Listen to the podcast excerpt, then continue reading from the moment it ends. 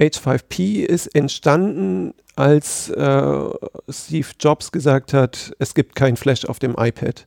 Was ist die Begründung dafür, dass sich eine digitale Datei nach einem Jahr in Luft auflöst? Dieser äh, Arena-Gedanke ist sozusagen für die Auseinandersetzung äh, mit dem Gegenstand gedacht. So, man muss das so einfach machen wie, wie irgendwie möglich. Darüber zu forschen ist eben auch nicht so einfach, weil es gibt nicht so viele inklusive OER. Wie schaffen wir es, eine, eine Anerkennungskultur zu etablieren? Zugehört. Der Podcast rund um Open Educational Resources.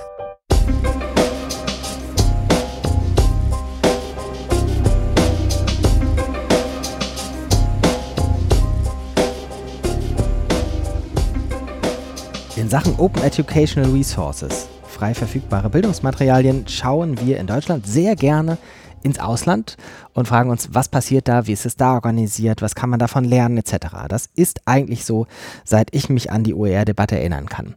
Mir ist aber auch aufgefallen, dass relativ häufig dieser Blick ins Ausland ohne böse gemeint äh, zu, zu, haben, relativ oberflächlich ist. Man weiß so ein bisschen, die machen das da so und so. Und es wird dann in Diskussion auch sehr schnell äh, als Argument genutzt. Und wenn man danach fragt, wie genau machen die das, wissen wir es eigentlich immer nicht. Ich nehme mich da gar nicht aus. Wir sprechen heute mit Frank Möller, der das Ganze nicht so gemacht hat, sondern sehr unter die Oberfläche geguckt hat und sehr gut sich in Ruhe ein großes Beispiel europäischer OER-Praxis angeschaut hat, nämlich Norwegen und die Plattform NDLA, die es dort gibt. Was genau die Plattform ist, was genau wir lernen könnten etc., das wollen wir in diesem Gespräch rausfinden. Erstmal Frank, ganz herzlichen Dank, dass du dir die Zeit nimmst. Magst du uns kurz vorstellen, wer bist du und was machst du, wenn du nicht aus Norwegen berichtest? Ja, sehr gerne. Ja, mein Name ist Frank J. Müller. Ich arbeite als Juniorprofessor an der Universität Bremen im äh, Bereich inklusive Pädagogik und äh, beschäftige mich jetzt seit zweieinhalb Jahren äh, in der Rolle als Juniorprof äh, mit dem Thema OER und was denn eigentlich die Digitalisierung für den Bereich Inklusion auch bringen kann.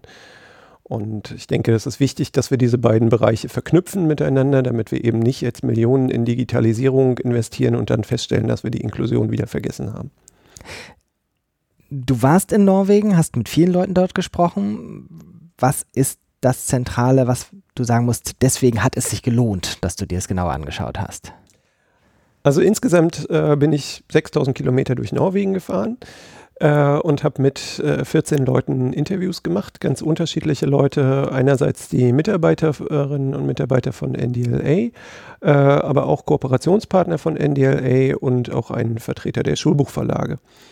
Und ähm, das Spannende ist tatsächlich, dass es ihnen gelungen ist, äh, für die Sekundarstufe 2 ein umfassendes Angebot an OER-Materialien zur Verfügung zu stellen und dass sie eben schon über einen sehr, sehr langen Zeitraum Erfahrungen damit haben. Also die machen das jetzt seit über zwölf Jahren und äh, haben halt auch relativ viel investiert in den Bereich. Sie haben insgesamt 20 Prozent ihres Schulbuchetats für OER zur Verfügung gestellt.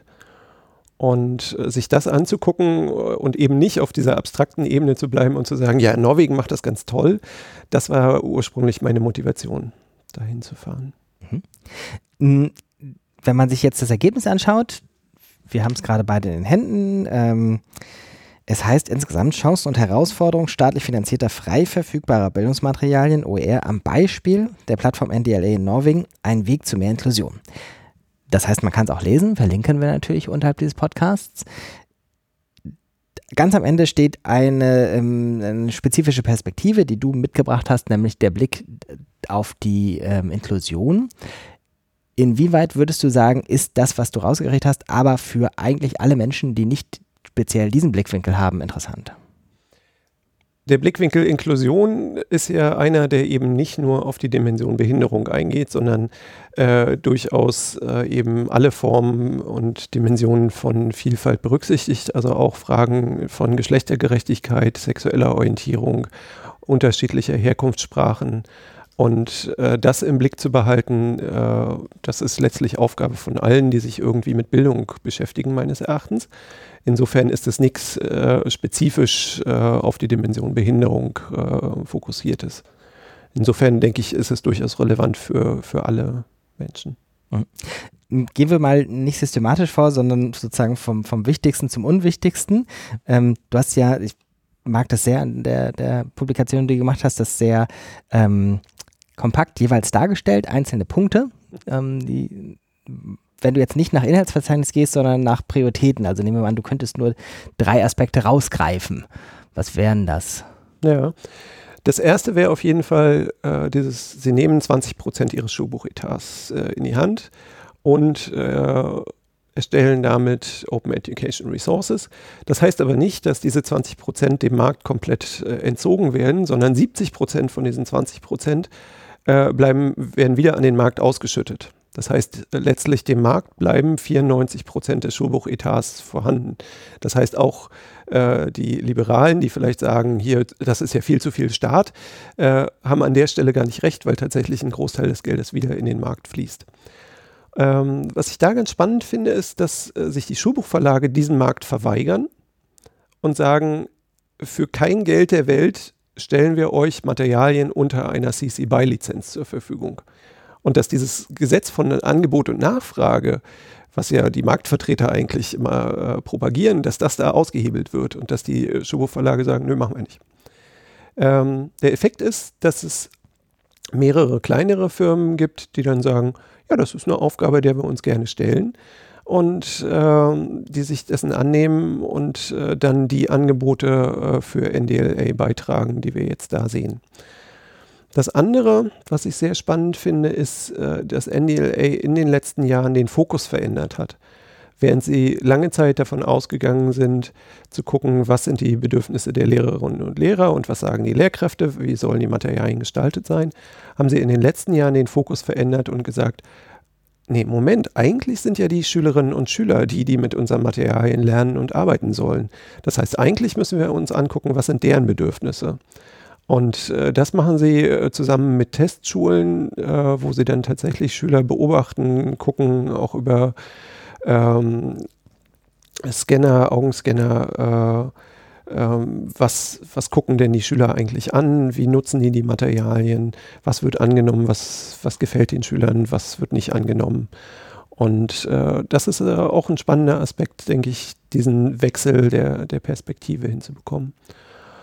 Und ähm, was ich dann spannend finde, ist, dass letztlich alle weltweit von den Entwicklungen in Norwegen profitieren können und das auf verschiedenen Ebenen. Das ist zum einen die, die Strukturen und die Erfahrungen, die die Norwegerinnen und Norweger aufgebaut haben, äh, aber eben auch die Software, die sie entwickelt haben, weil auch die Software äh, steht unter einer äh, Open Source Lizenz zur Verfügung. Ähm, und dadurch, dass Norwegen ja zwei Schriftsprachen hat, ist es auch auf Mehrsprachigkeit angelegt äh, und Englisch ist auch schon mit enthalten. Äh, das heißt, man kann da relativ einfach drauf aufbauen und das um weitere Sprachen ergänzen. Und auch bei den Inhalten äh, gibt es eben schon Inhalte, äh, wo man sagen kann, wenn wir jetzt eine Darstellung vom Kernkraftwerk haben beispielsweise, dann äh, können wir die einfach äh, übersetzen und müssen nicht komplett von vorne anfangen. Und äh, in der OER und in der Digitalisierungsszene ist ja dieses Beispiel von, von H5P äh, gegebenenfalls äh, bekannt als äh, Alternative zu Flash. Und das Spannende ist, H5P ist entstanden, als äh, Steve Jobs gesagt hat, es gibt kein Flash auf dem iPad.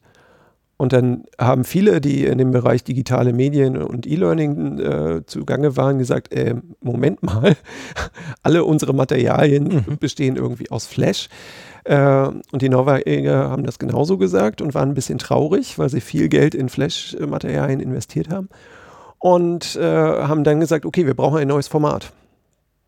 Und haben gesagt, sie, sie finanzieren die Entwicklung eines neuen Formats und haben dann die Finanzierung von H5P übernommen und äh, äh, die Firma Jubel, die HS5P entwickelt, hat sozusagen als Hauptkunden NDLA gehabt und hat dann in der Folge weitere Kunden dazu bekommen, die dann andere Content-Typen dazu entwickelt haben.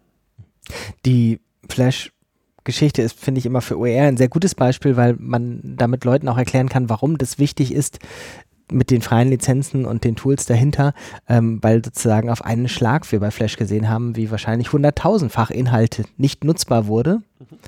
Und ähm, ich finde das Gedankenspiel immer ganz verführerisch zu sagen, was ist denn, wenn die Leute das frei verfügbar gemacht hätten? Die hätten dann ja nicht selbst das konvertieren müssen, aber in diesem Fall konnte man ja nicht von irgendwem anders das nehmen und äh, einfach auf eine neue Plattform umsetzen, weil das Urheberrecht dem im Wege gestanden hätte, selbst wenn die Leute gar nichts dagegen gehabt hätten. Mhm. Ähm, insofern ist ähm, bin ich da Steve Jobs immer ein bisschen dankbar für dieses, ähm, ähm, dieses gute Bild, ähm, was tatsächlich dahinter steckt und wie wichtig das mit der, schlimmes Wort, Nachhaltigkeit äh, von diesen Infrastrukturen und Modellen ist. Ja. Ich habe noch ein viertes, was mir auch noch ja, wichtig bitte. ist. Ähm, das Spannende ist, die Schuhbuchverlage waren ja der Meinung, das ist eine äh, illegale staatliche Finanzierung. Und sie haben in der Folge gegen NDLA geklagt und äh, das ist dann zum äh, EFTA-Gerichtshof äh, gegangen. Das ist das äh, Pendant für Norwegen, Liechtenstein und Island, glaube ich, okay. Äh, zum Europäischen Gerichtshof. Und sie haben da verloren.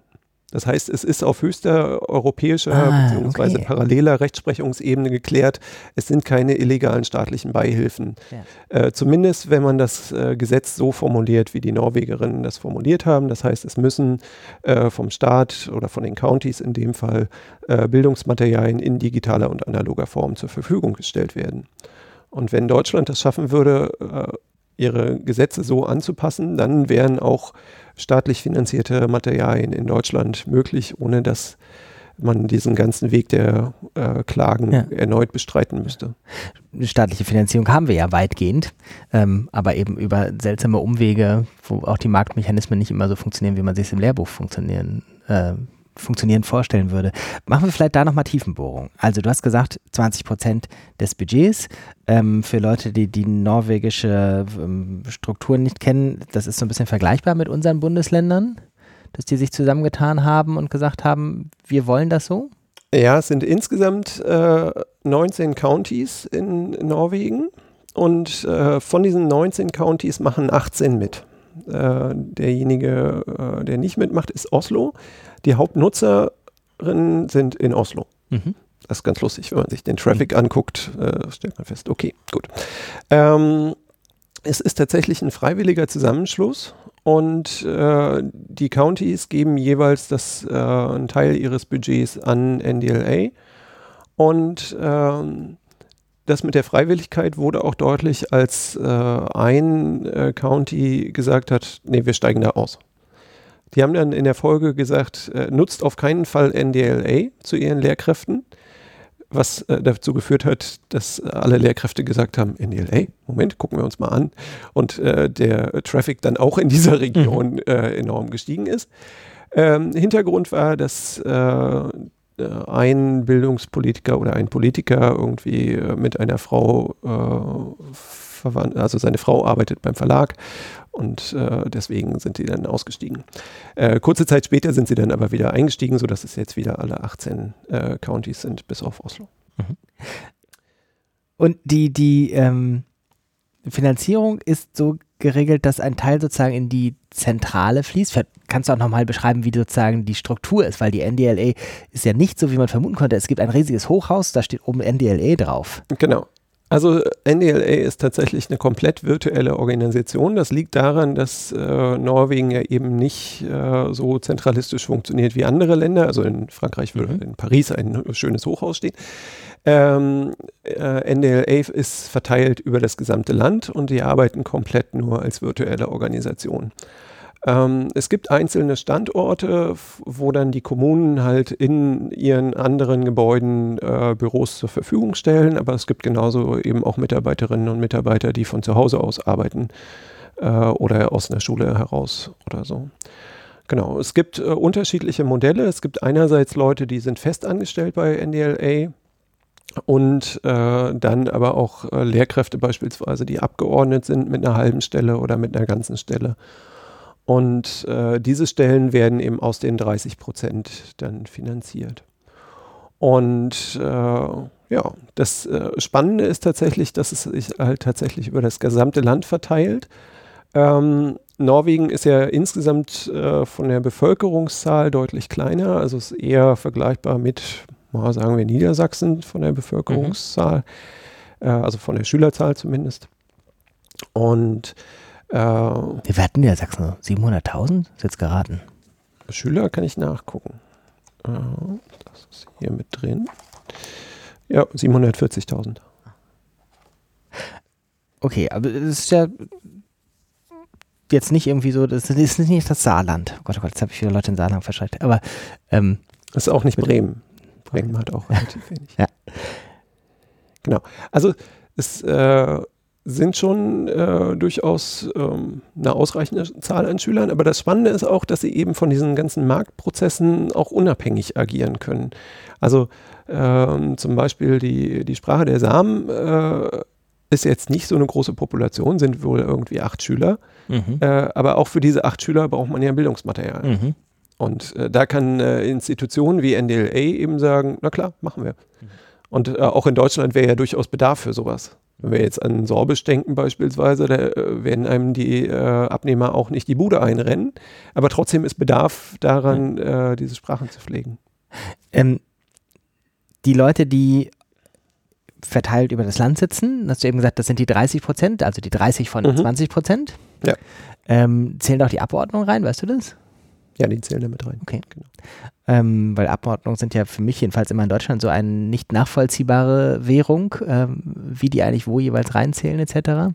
Naja, die sind halt ordentlich vergütete äh, TVL 13 oder A13 Stellen. Also das ist schon aber sind die in den Rechnungen tatsächlich immer so sauber getrennt, dass die äh, ins Budget. Ja, müssten sie eigentlich. Okay. Ähm, dazu gibt es die 70 Prozent. Wie wird das organisiert? Ähm, da ist es ganz wichtig, dass man äh, rechtssichere Ausschreibungen hinkriegt. Und das ist, glaube ich, auch eine der großen Herausforderungen, wo man, wenn man jetzt sagen würde, man will das in Deutschland auch machen, man braucht Leute, die sich auskennen mit rechtssicheren Ausschreibungen. Und das ist halt was anderes, wenn ich Bildungsmaterialien äh, bestellen möchte, äh, die für mich erst geschaffen werden, als wenn ich sage, ich möchte hier so einen äh, runden Tisch äh, mit. Davon 2000, oder? Genau, und davon 2000 Stück. Dann kann ich so. mir einen angucken und. Ja einen Vertrag schreiben, die anderen sollen auch so sein. Genau. Das ist halt bei äh, Bildungsmaterialien sehr viel schwieriger.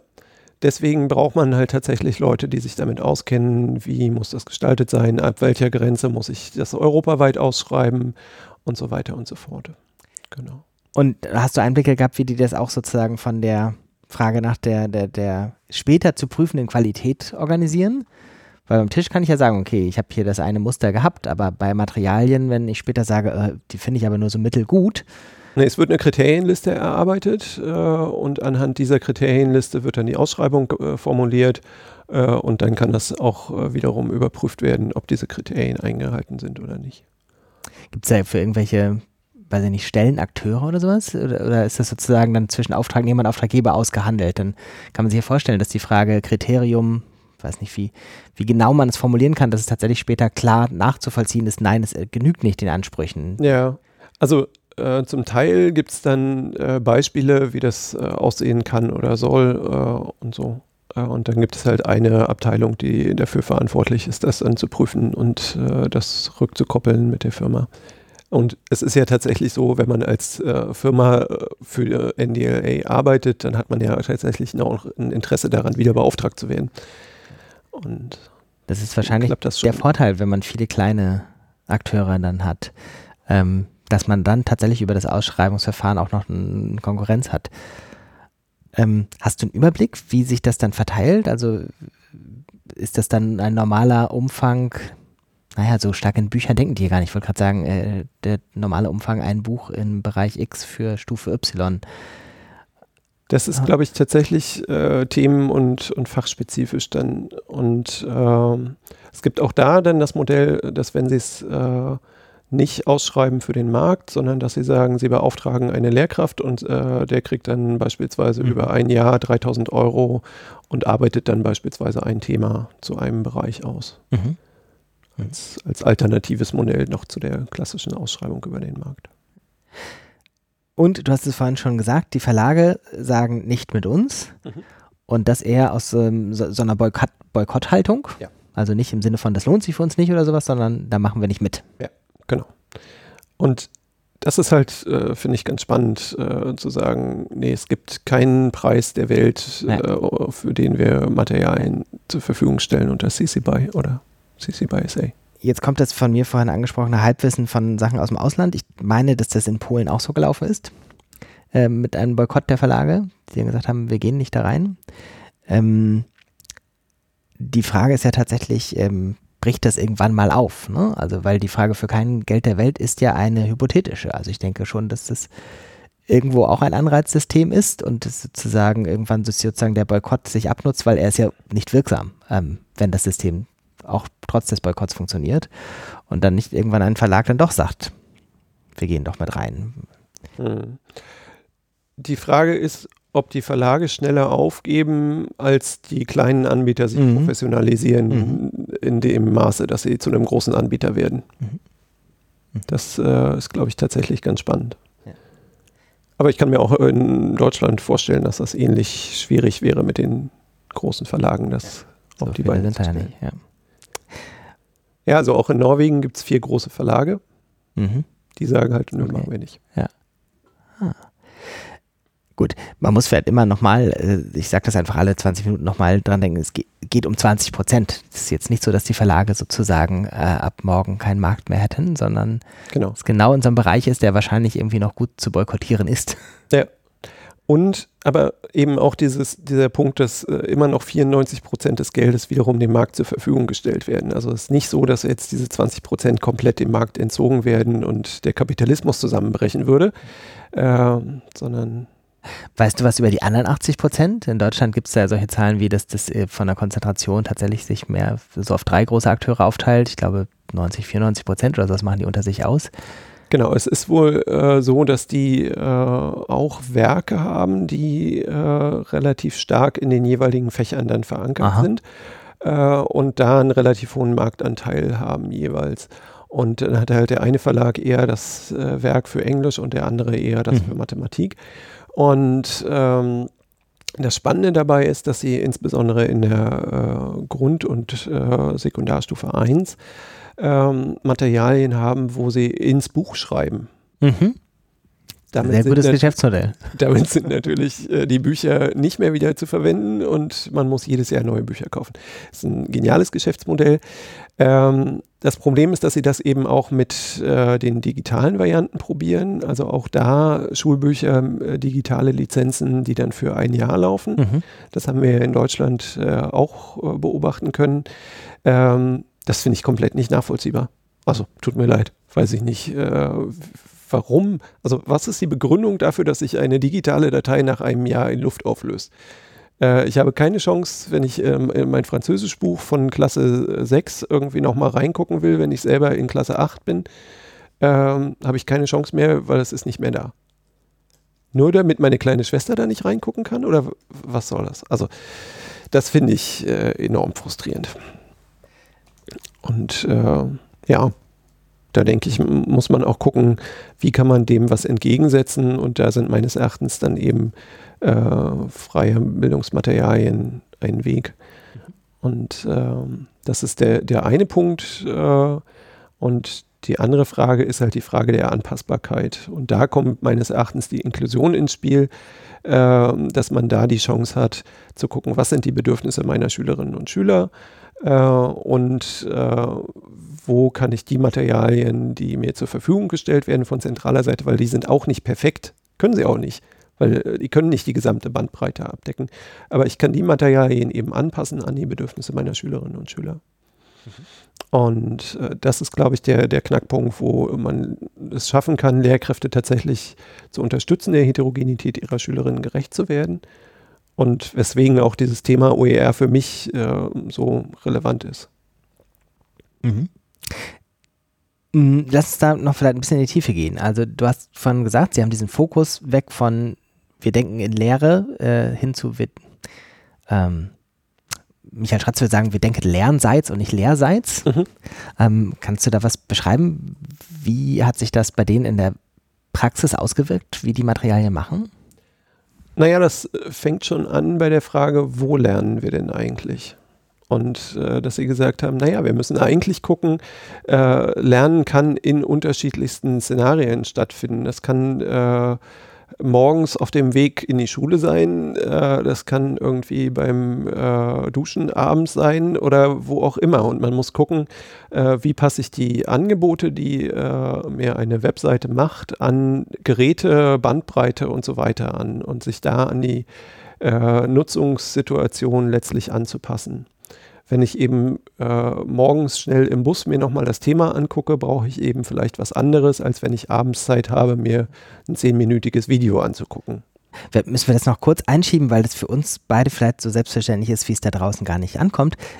Die denken komplett browserbasiert wenn ich es richtig in Erinnerung genau. habe. Nicht? Also äh, nicht irgendwie wie bei uns, äh, entweder in PDFs oder in speziellen Plattformen. Genau. Muss man dazu sagen, äh, NDA macht kein Login, kein Download, kein Print. Äh, das ist äh, sehr spannend, weil dadurch ist es tatsächlich eben wirklich offen für alle.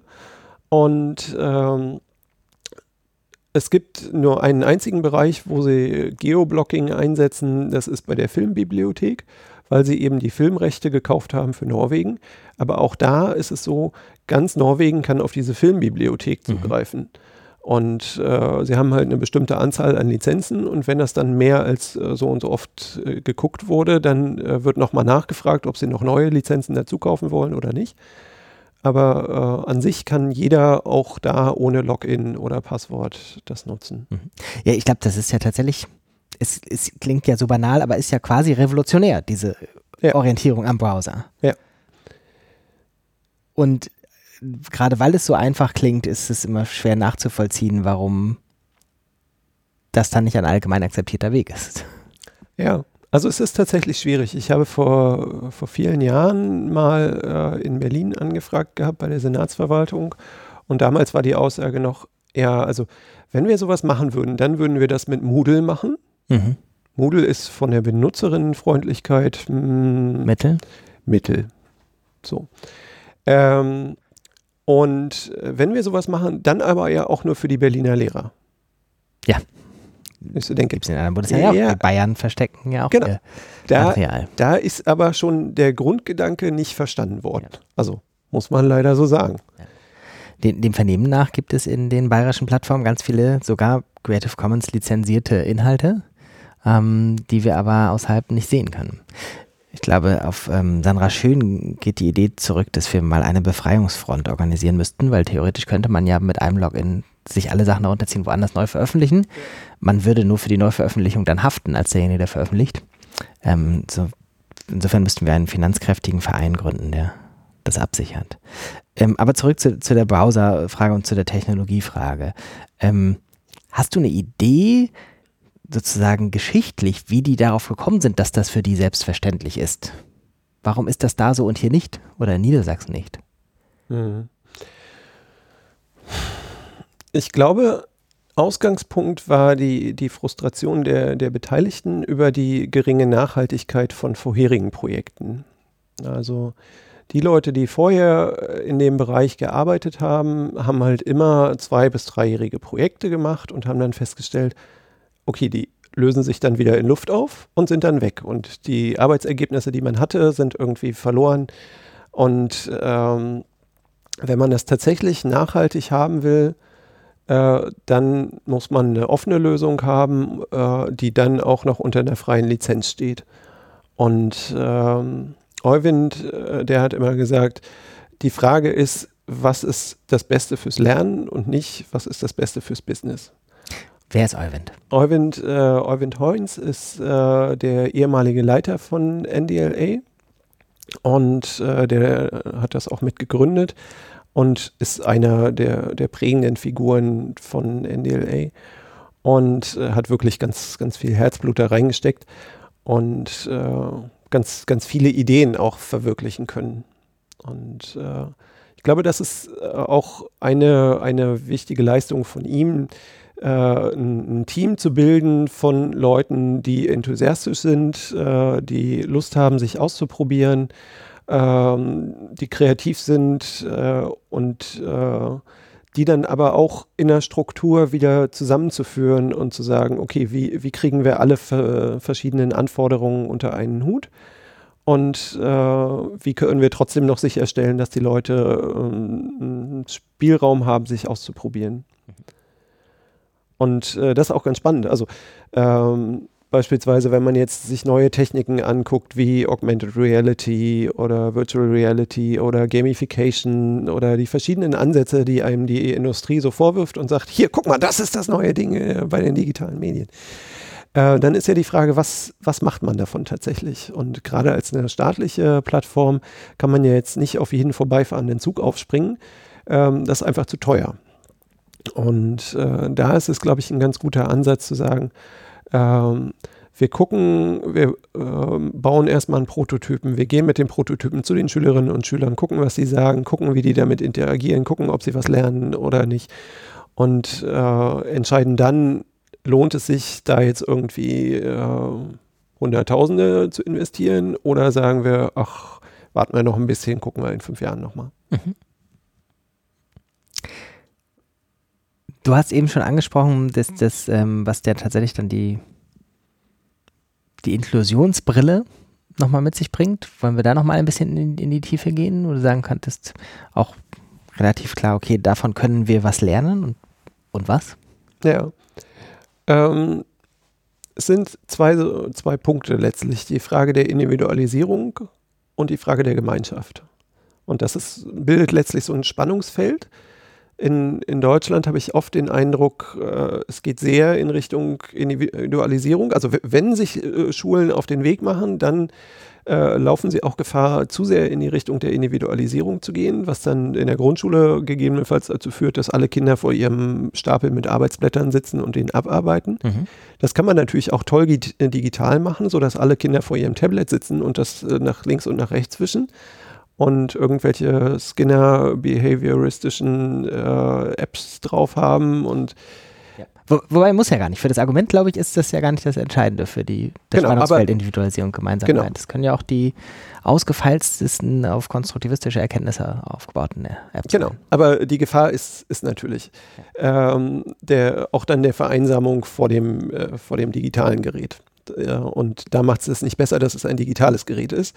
Äh, das Wichtige ist meines Erachtens da, dass man äh, die Auseinandersetzung mit den Mitschülerinnen und Mitschülern hat und äh, dann eben tatsächlich diese zweite Frage, nämlich die der Kreativität und äh, kann ich mich selber ausdrücken äh, und äh, kann ich selber deutlich machen, was mir wichtig ist, was ich beobachtet habe und so weiter und so fort, äh, jenseits von vorgegebenen Lernfaden. Und das ist, glaube ich, tatsächlich eine, eine, Chance, die die OER bieten, die sie aber nicht von alleine bieten und wo man darauf achten muss, dass man eben nicht nur weil man äh, tolle äh, H5P-Module machen kann, wo man nur Multiple-Choice-Fragen beantwortet, ähm, da nicht rein verfällt und sagt, so, das ist der Weg, äh, das machen wir jetzt für die nächsten zehn Jahre in der Schule. So, sondern die Frage ist schon, wie kann ich mich mit äh, Inhalten auseinandersetzen und äh, tatsächlich auch sie in Frage stellen.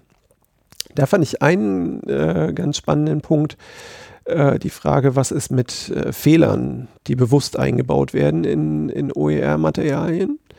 Kann ich zum Beispiel sagen, ich habe einen Text und äh, dort sind drei Fehler enthalten und die Schülerinnen und Schüler müssen sich mit dem Text so auseinandersetzen, dass sie diese drei Fehler identifizieren. Mhm.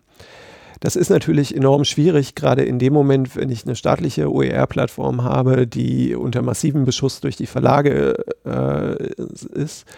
Ähm, da muss man vorsichtig sein, ob man sich sowas tatsächlich erlaubt oder ob man sagt, äh, das sparen wir uns dann doch. Aber die, der Gedanke, dass man eben auch in Frage stellen muss, ist äh, das, was auf einem Bildschirm steht, denn tatsächlich korrekt? Also gerade auch in Zeiten von Fake News äh, ist die Frage, wie setze ich mich mit Quellen auseinander, was mache ich damit, wie kann ich sie überprüfen äh, und so, ja, von besonderer Relevanz. So. Ja, die Frage nach der Individualisierung ist ja, ähm, die Frage, ich habe gerade so vor Augen diese die berühmten Inklusionsdots, dass man so Inklusion darstellt mhm. als die vielen bunten Punkte nebeneinander, wo tatsächlich man ja selten, aber manchmal doch in der Diskussion aufkommt, dass die alle nebeneinander so stehen und dass die durch ähm, digitale Individualisierung auch einfach nebeneinander stehen bleiben. Und dann kann man sagen, ja, ist ja ganz egal, wie weit die nebeneinander sind oder voneinander entfernt, weil jeder hat ja sein eigenes Tablet. Muss nicht mal mehr in Reihe sitzen, sondern sitzt dann halt irgendwie im Sitzsack und manche liegen auf dem Fußboden und äh, ja. äh, manche, genau. Solange sie nicht alleine. Für, für ein Foto sitzen sie auch noch im Rolli daneben, so, ja. damit man alle genau. Klischees hat. So. Solange sie nicht alleine auf dem Fußboden liegen oder im Sitzsack, finde ich das okay. Also man muss, glaube ich, ja. äh, Aufgabenformate schaffen, die explizit äh, Partnergruppenarbeit äh, berücksichtigen. Ja. Und die eben auch diesen digitalen Raum wieder verlassen und nicht sagen, alles kann mit Wischen und Pinchen äh, erledigt werden. Ja. Aufgaben, für die man die Kopfhörer absetzen muss, quasi. Genau. Und äh, wo man auch mal das Schulgebäude verlassen muss und so.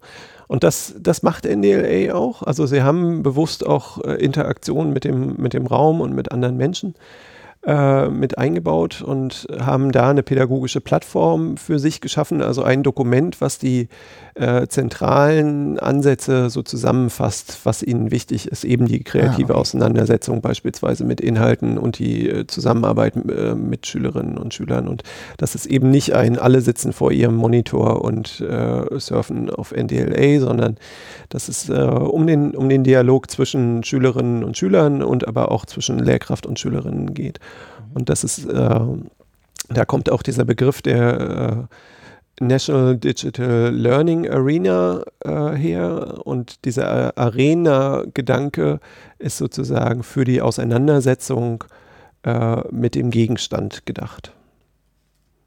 Das heißt, das war schon am Anfang da mhm. mit Gründungsidee. Okay, das wusste ich auch gar nicht. Sehr spannend. Gibt's, ähm, Sie haben ja so vieles dann doch nicht auf Englisch. Aber du hast die, Diese Plattform ja gibt es äh, jetzt mittlerweile auf Englisch. Ah, okay. Die ist aber meines Erachtens noch nicht äh, veröffentlicht. Ähm, also noch nicht im Netz verfügbar. Die haben sie gerade aktualisiert. Ja. Genau. Und aber vieles ist ja auf Deutsch jetzt bei dir nachzulesen. Genau. Und auch demnächst auf Englisch. Ähm, der, der nächste wichtige Teil ist beispielsweise, dass sie selbst solche Sachen wie äh, die Arbeit mit Personas. Also die haben äh, digitale Beschreibungen oder Beschreibungen von äh, Menschen, äh, die Prototypen sind für Schülerinnen und Schüler. Also ein Mädchen mit Schwierigkeiten im Lesen beispielsweise, mhm. wo dann eben noch beschrieben wird, was ist ihr Hintergrund und so weiter und so fort. Und aber auch für Lehrkräfte mit verschiedenen Einstellungen zu digitalen Medien, mhm. sodass man sich überlegen kann, ähm, wie würde eine solche Person sein, sei es Helge, der, der Lehrer, der irgendwie digitale Medien nicht besonders toll findet. Wie würde Helge mit äh, einem solchen, äh, einer solchen Seite umgehen? Was würde er damit machen? Was wäre ihm wichtig? Was für Inhalte sollten da rein? Äh, wie kann er damit interagieren? Und äh, diese Personas, diese Beschreibungen, die sind auch öffentlich zugänglich. Und äh, letztlich dieses ganze Prozedere, wie NDLA vorgeht, das ist auch äh, verfügbar. Und da können andere Staaten eben auch drauf aufbauen und müssen nicht von vorne anfangen. Und das ist, glaube ich, ein, ein, ganz wichtiger Punkt. Also es gibt immer so diesen Reflex zu sagen, komm, jetzt, jetzt machen wir das und äh, jetzt äh, fangen wir an, unsere eigene Plattform zu bauen und die muss so und so aussehen. Und äh, man kann dann unendlich viel Geld in so eine Neuentwicklung investieren. Aber eigentlich geht es ja um den Content und äh, man muss vorsichtig sein, meines Erachtens, nicht zu viel Zeit in die Plattformentwicklung äh, zu investieren, sodass man dann ohne Content dasteht. Ja. Haben wir ja selten gesehen in der Geschichte, dass die Leute gesagt haben, oh, das ging jetzt wirklich schnell mit der Plattform und sie läuft so gut. Ja, ja stimmt. Ich, ich habe so ein bisschen schon im Hinterkopf immer diese äh, Gegenüberstellung von dem doch, modern würde man sagen, sehr agilem Vorgehen in Norwegen ähm, und dem etwas doch behördigeren Vorgehen, was wir in Deutschland oft sehen. Das ist so mein Klischee, das ist tatsächlich ein bisschen clasht. Ich mhm. glaube tatsächlich, wenn wir sagen würden, wir würden hier so etwas machen, dann würde man erstmal das Zentralinstitut gründen ähm, in, und ein Hochhaus beziehen. Mhm. Es ist äh, tatsächlich die Frage, wen kann man dafür begeistern? Ja. Und ähm, wir haben mit dieser Broschüre jetzt das so ein bisschen anders gemacht. Äh, äh, die Idee war, welche Leute müssen diese Broschüre denn eigentlich lesen? Mhm. Oder wo finde ich, dass es schön wäre, wenn die das lesen Mhm. würden? Ja. Und äh, wir haben äh, eine Netzwerkanalyse gemacht und haben geguckt, äh, wer sind die bildungspolitischen Sprecherinnen in den einzelnen Länderparlamenten ähm, von den verschiedenen Parteien. Und äh, wer sind die entsprechenden Referentinnen in den Kultusministerien für Digitalisierung und für Inklusion? Wer äh, sind in den Landesinstituten die Ansprechpartnerinnen äh, und so weiter und so fort? Und ähm, haben die dann tatsächlich mit der Broschüre in Papierform versorgt und äh, gucken jetzt mal, was dann auch für Reaktionen kommen. Wir haben äh, eine Arbeitstagung geplant im November 2019 Mhm. und äh, die Idee ist, dass die Leute, die jetzt bei der Broschüre gesagt haben, oh guck mal, das ist doch aber interessant, äh, dass man die in dem Horst versammelt äh, im Hanse Wissenschaftskolleg und dann äh, mal schaut, was man so machen kann und ob man einzelne Bundesländer findet, äh, die sagen, ja, das wäre für uns doch durchaus interessant. Also wenn man sich überlegt, du hattest das ja mal ausgerechnet, äh, dass das irgendwie 300 Millionen äh, pro Jahr sind, die in Schulbücher in Deutschland investiert sind, äh, werden. Wenn man davon 20 Prozent nehmen würde, das würde schon ganz ordentlich. äh, Für ein Hochhaus wird es reichen. ja, genau. Ja. Und ähm, wenn man jetzt sagt, es ist unwahrscheinlich, dass jetzt irgendwie äh, alle Bundesländer mitmachen, sagen wir, wenn wir Niedersachsen und Nordrhein-Westfalen irgendwie an den Tisch kriegen, dann sind das schon mal, naja, äh, zweieinhalb Millionen Mhm. Schülerinnen und Schüler. Wenn man da sagt, äh, pro Schüler, pro Fach ein Euro, ähm, Kann man schon mal was machen. dann könnte man schon mal was machen. Dann kann man sich natürlich noch darüber streiten, ob man das jetzt äh, auf einer der schon bestehenden praktischen E-Learning-Plattformen des äh, jeweiligen Bundeslands machen will. Da sind natürlich dann immer so Partikularinteressen äh, mit verknüpft. Äh, verstehe ich auch, aber es macht meines Erachtens keinen Sinn, das wieder hinter irgendwelchen Wellen zu verstecken und zu sagen, hier, wir, äh, wir haben jetzt aber einmal angefangen mit Moodle, jetzt müssen wir für die nächsten tausend Jahre weitermachen mit Moodle. So, man muss das so einfach machen wie, wie irgendwie möglich. Ähm, mach nochmal zwei Sätze mehr zur Arbeitstagung. Äh, wie offen ist die? Wann ist die genau? Die findet statt am 25.11. und am 26.11. Und äh, prinzipiell war die Idee jetzt erstmal die verschiedenen Stakeholderinnen, also Bildungspolitik, Schulverwaltung, Schulträger, äh, da jeweils Vertreterinnen äh, an den Tisch zu holen.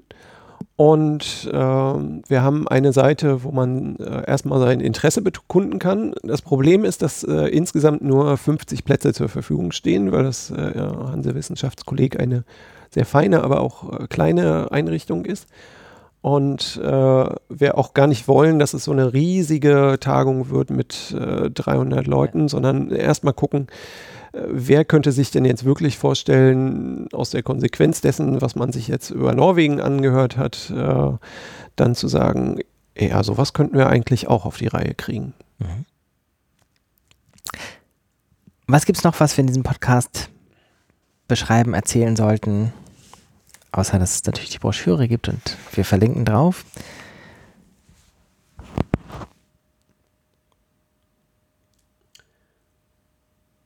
Die Frage der, der Qualitätssicherung Mhm. ist natürlich noch, äh, also es gibt viele spannende Fragen. Es gibt die Frage der, der Lizenzen. Ähm, da ist es in Norwegen so, dass die kein CC0 verwenden können.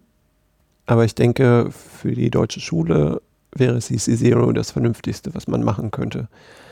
Ähm, gerade wenn man überlegt, äh, ich habe Materialien, will das selber remixen, dann muss ich mir eben keinen Kopf machen darum, äh, welche CC BY-Geschichte habe ich jetzt zu verwenden und so weiter und so fort.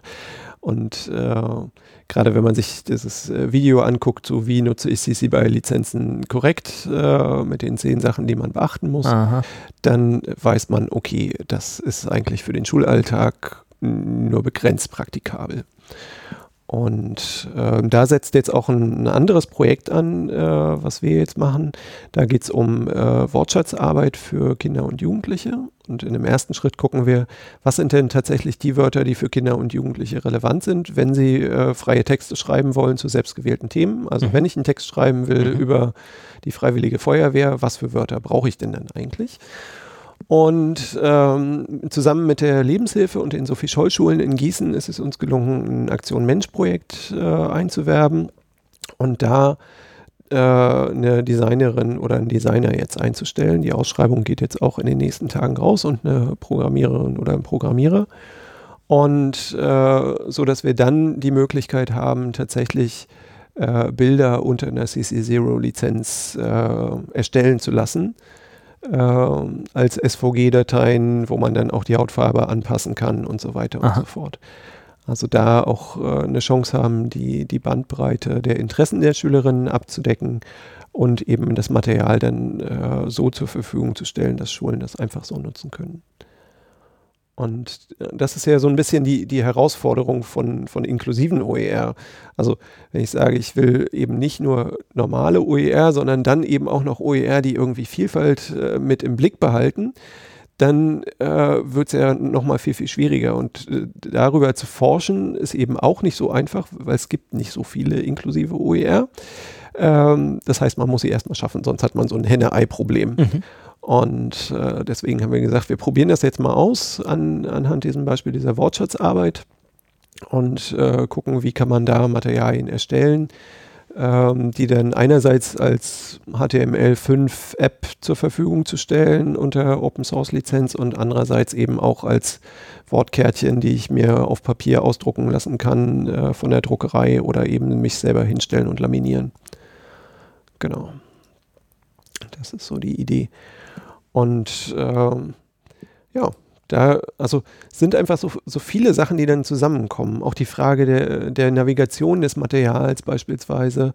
Ähm, die Leute aus Norwegen haben jetzt die, die Lösung gefunden, dass sie so Lernpfade anbieten, die man individualisieren kann und wo man sagen kann, äh, Schülerin A und Schülerin B gebe ich eben jetzt diesen Lernpfad mit diesen Bestandteilen und den anderen aber eben diesen, Anteil, äh, diesen Lernpfad.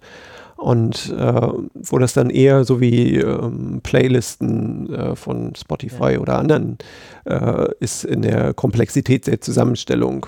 Und weil auch die, die Norweger haben auch das Problem, äh, wie kriegen sie Lehrkräfte motiviert, Sachen zu teilen. Das finde ich auch eine ganz spannende Frage. Ähm, Lehrkräfte haben da oft äh, die Sorge, dass das Material, was sie haben, nicht gut genug ist. Oder dann eben die, die Frage von Lizenzen mhm. und äh, über komplexen Metadateninformationen, die sie eingeben sollen und so.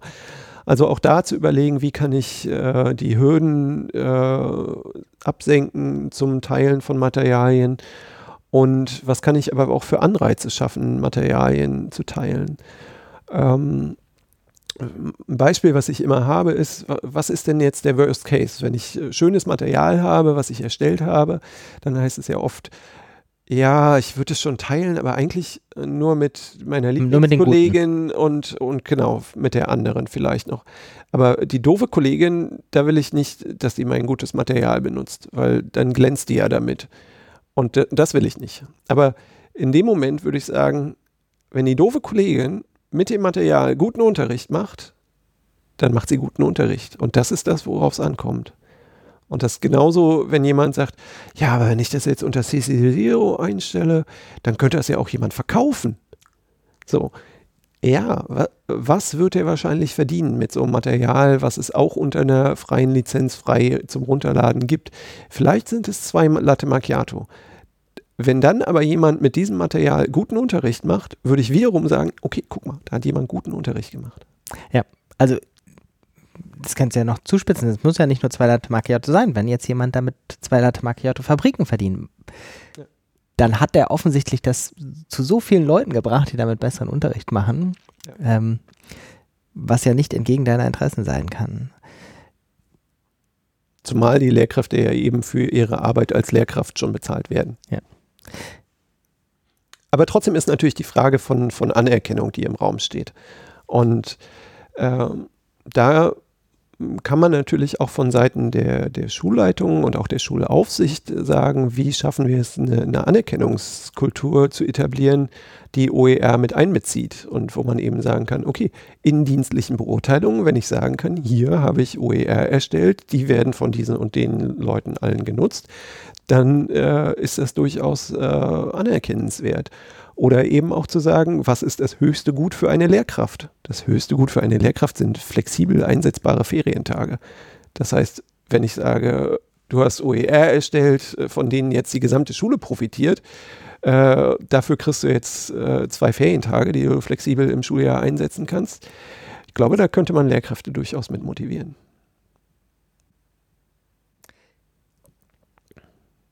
Wir machen noch kurz den ähm, Werbeblock. Es gibt die Tagung, es gibt die Broschüre, es gibt einen Twitter-Account. Genau, es gibt einen Twitter-Account, äh, OER inklusive. Ähm, auf dem Twitter-Account wird jeden Tag jetzt äh, die nächsten 180 Tage äh, ein äh, Insight des Tages veröffentlicht, äh, wo man dann nochmal kurz drüber stolpern kann und drüber nachdenken kann, ob das denn nicht eigentlich Erkenntnisse sind, die man auch in Deutschland so umsetzen könnte. Ein OER-Kalenderblatt. Genau. Ähm, das haben wir gesagt. Dann freuen wir uns über jegliche Reaktion hier drauf. Wir verlinken alles, was wir erwähnt haben, unten drunter. Man kann genauso unten drunter einen Kommentar hinterlassen. Das können wir noch erwähnen. Bitte. Ich finde, äh, das eben für alle Bereiche wichtig, OER zu erstellen. Und äh, ich habe jetzt äh, ein Interview. Du musst das sagen, was das ist, weil genau. alle außer mir wissen es genau. nicht. Ja. Ich habe eine Interviewreihe gemacht äh, mit Integrationsforscherinnen und Integrationsforschern, die in den letzten 40 Jahren zu Inklusion gearbeitet haben. Und äh, das mündete jetzt in zwei äh, OER-Publikationen, Open Access-Publikationen. Äh, Blick zurück nach vorn, Wegbereiterinnen der Inklusion. Und äh, dort sind jeweils die Interviews äh, abgedruckt und repräsentative Artikel von den Befragten. Und äh, ist, äh, wenn man studiert hat, kennt man das ja vielleicht aus äh, Veranstaltungen, dass am Anfang des Semesters der Prof sich hinstellt und sagt, hier, das ist mein Buch. Mhm. Wenn Sie das Buch kaufen, dann bestehen Sie die Klausur. Mhm. Ähm, das handhabe ich nicht so. Man kann das Buch einfach runterladen. Und äh, die Idee ist tatsächlich, dass die Leute, die sich für Inklusion interessieren und äh, eben tatsächlich feststellen wollen, äh, wir haben nicht erst durch die UN-Konvention angefangen, uns mit dem Thema zu beschäftigen, sondern wir machen das schon eine ganze Weile, dass die eben die Chance haben, da einen Einblick zu gewinnen. Genau. Super. Frank, ganz, ganz herzlichen Dank. Ja. Alles Gute noch für deine Arbeit. Vielen Dank für die Einladung und äh, das Vorbeikommen. Tschüss. Tschüss. Das war Zugehört, der Podcast rund um Open Educational Resources.